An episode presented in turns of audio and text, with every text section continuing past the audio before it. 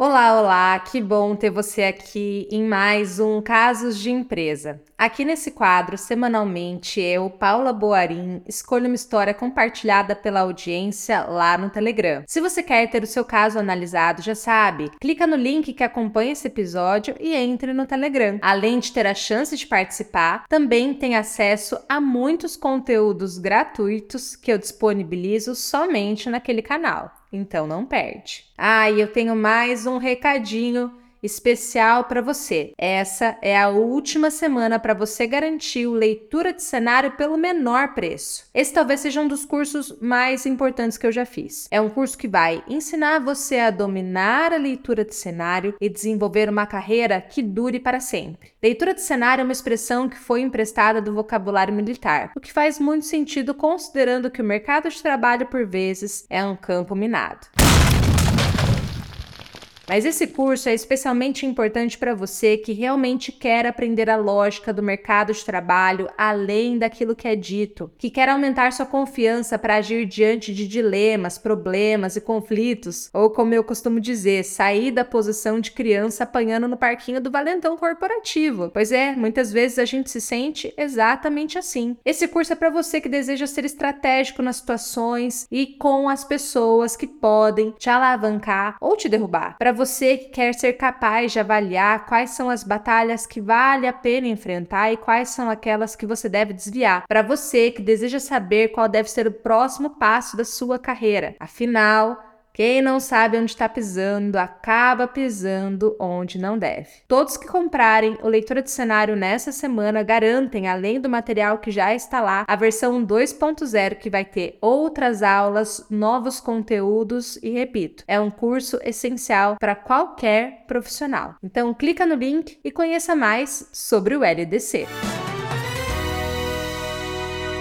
Nessa semana a gente vai responder uma pergunta muito interessante. Eu vou trazer aqui para vocês algumas reflexões e você já sabe, a gente aprende nesse quadro com os exemplos dos outros. Vamos lá. Paula, uma pergunta: essa cultura de que o funcionário só é bom se não apresentar nenhum atestado é somente brasileira ou é a nível mundial? Pergunto porque meus gestores elogiam meu trabalho, embora não me valorizem financeiramente. No entanto, eu peguei Covid no trabalho e desde então eu preciso me ausentar para ir ao médico, uma vez que a doença me deixou várias sequelas. Diante disso, tive que ouvir: Você fica muito doente. Resolva logo seus problemas de saúde. Nós precisamos de você com saúde. Olha, não vai vai me deixar na mão, hein? Todos esses comentários soam como uma tremenda falta de respeito ao meu atual estado de saúde, uma vez que foi por causa da imprudência da empresa que eu fiquei assim. Um dos gestores ficou fazendo piada por eu não estar bem de saúde, e eu pensei, se quiserem que me demitam, a minha saúde em primeiro lugar. Percebo que muitas empresas aqui no Brasil, de modo geral, são intolerantes com relação a afastamento para cuidar de saúde, seja física ou mental. Essa cultura é somente brasileira ou é a nível mundial? Número 1, um, quando eu penso em comparativos mundiais, é muito difícil isso ser feito, uma vez que eu não conheço todas as culturas, todas as regras, regimentos trabalhistas do mundo. Mas talvez um comparativo que seja interessante a gente fazer seja com os Estados Unidos, uma vez que o Brasil espelha muito desse modelo econômico, de cultura, de gestão, etc. Quando a gente fala de Estados Unidos, a lei federal deles não exige, não exige que empregadores forneçam nenhum tipo de licença médica remunerada aos seus funcionários. Em alguns casos, os funcionários podem até usar de dias de férias ou dias acumulados de licença para cobrir o tempo que eles precisam ficar fora por motivos de saúde. No entanto, isso varia de empresa para empresa e depende de políticas internas de cada empregador. De modo geral, lá funciona assim: adoeceu, faltou, dançou, não ganha nada, não tem nenhum tipo de recurso ou garantia de direitos como a gente tem aqui no Brasil. Como segundo ponto para a gente refletir juntos, existe uma ideia de funcionário objetificado como mão de obra ou recurso antes mesmo dele ser visto como pessoa, e isso está muito presente na nossa cultura ainda hoje, em algum nível inconsciente, muitas vezes. Por quê? Porque o nosso histórico e a nossa história tem um passado de escravidão muito recente. Nesse passado escravagista, a vida útil de um recurso era em média 40 anos. Esse passado, somado a uma industrialização tardia e baixa tecnologia, fez com que, por muitos anos, as posições de trabalho disponíveis no nosso mercado demandassem muito do corpo físico. E eu me pergunto se não é esse passado recente que até hoje interfere no etarismo corporativo, nessa ideia implícita de que empregado bom é empregado jovem. Tudo isso para dizer que, partindo da história e do sistema que estamos inseridos, muitas vezes vamos nos deparar com falas que estão longe de serem exemplos de sensibilidade, justamente por conta desse olhar objetificado para o funcionário. Terceiro ponto, eu sei que a gente não está falando de um cenário ideal, que o Brasil tem várias questões, vários problemas, mas nós temos CLT, que é uma coisa muito do Brasil, fruto de um governo um pouco mais paternalista, de uma cultura um pouco mais paternalista, que tem seus pontos fortes, seus pontos não tão, tão bons assim, mas o fato é, nesse conjunto de leis, é explícito, é nítido o direito que o trabalhador tem de se ausentar se adoecido, se precisar se tratar por questões de saúde, desde que traga aí o seu atestado e cumpra com os pré-requisitos que a lei determina. A partir do momento que a gente tem uma lei que assegura esse nosso direito, é inadmissível as falas que você tem escutado do seu empregador. Soa também um assédio, né, um caráter assedioso. Então, ainda que você esteja curando o corpo, tá adoecendo a mente. E eu acho que de verdade, na sua situação, o que você precisa é se posicionar com esse empregador, até porque, de novo, a imprudência, o risco que eles optaram por tomar, trouxe consequências, é fruto também desse risco